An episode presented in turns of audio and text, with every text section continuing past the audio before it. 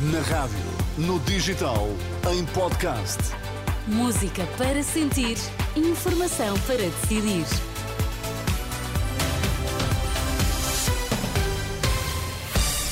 Vai conhecer os títulos em destaque nesta edição da meia-noite. Policial Mar recebe aviso de perigo para a véspera de Ano Novo. O plano do governo para os centros de saúde é insuficiente, avisa o bastonário da Ordem dos Médicos.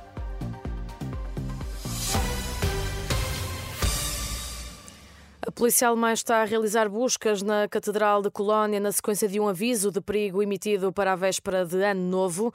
O diário alemão Bild refere que os serviços de segurança da Áustria, Alemanha e Espanha receberam indicações de que um grupo islâmico estará a planear vários ataques na Europa, possivelmente na véspera de Ano Novo e no Natal. De acordo com o jornal, os alvos destes ataques poderão ser as missas de Natal em Colónia, Viena e Madrid.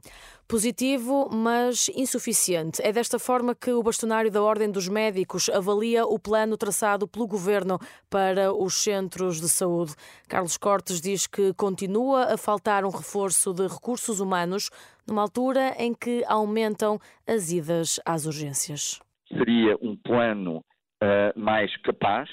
Nós estamos a atravessar dificuldades nos serviços de urgência hospitalares e muito dessas valências hospitalares. Estamos a atravessar também uma dificuldade, dificuldade muito grande nos cuidados de saúde primários, com uma falta de médicos de família, nomeadamente em várias zonas do país, com uma incidência maior em Lisboa, eh, Grande Lisboa, Algarve, Alentejo. Uh, e, portanto, aí vai ser difícil dar, dar essa resposta. Este período do frio acarreta mais infecções respiratórias, mais episódios de urgência, criando aqui uh, uma pressão que uh, este, este, esta ajuda, este, uh, enfim, dos cuidados primários, obviamente que é importante, mas é insuficiente.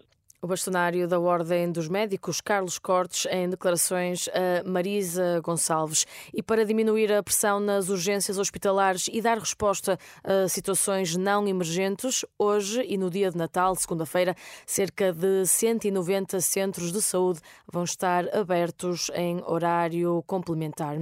Pedro Nuno Santos defende que só o PS tem força para garantir estabilidade e defender as instituições democráticas. Na mensagem de Natal, Natal divulgada nas redes sociais esta noite, o secretário-geral do PS diz que o Partido Socialista é o único capaz de desenvolver e reformar o Estado Social e acelerar a transformação da economia portuguesa.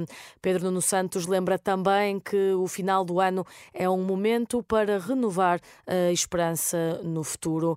No futebol, o Sporting é o último apurado para a Final Four da Taça da Liga.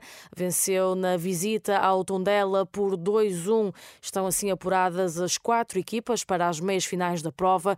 O Sporting vai defrontar o Braga a 23 de janeiro e um dia depois o Benfica joga com o Estoril.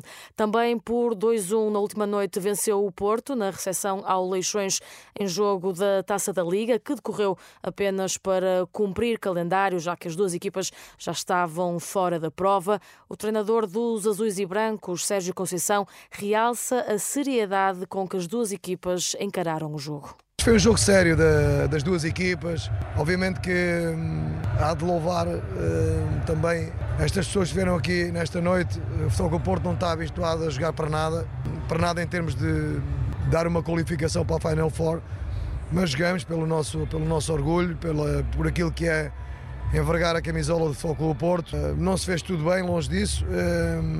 Também houve coisas positivas foi um jogo, um jogo entretido. Do lado do Leixões, o técnico Pedro Ribeiro fala de um sentimento de vencedores. É evidente que a expulsão marca o jogo. Eh, isso já era difícil com 11, eh, com menos um tornou-se ainda mais difícil. Mesmo assim, eu penso que a imagem que deixamos aqui contra uma grande equipa, uma das melhores equipas em Portugal e na Europa, é um chabão no futebol dizermos que não há vitórias morais e não há vitórias morais, mas saímos daqui com um sentimento de vencedores, porque a equipa foi briosa naquilo que fez. Porto 2, Leixões 1. As notícias estão em rr.pt. A informação está de volta à hora certa com Tomás Anjinho Chagas.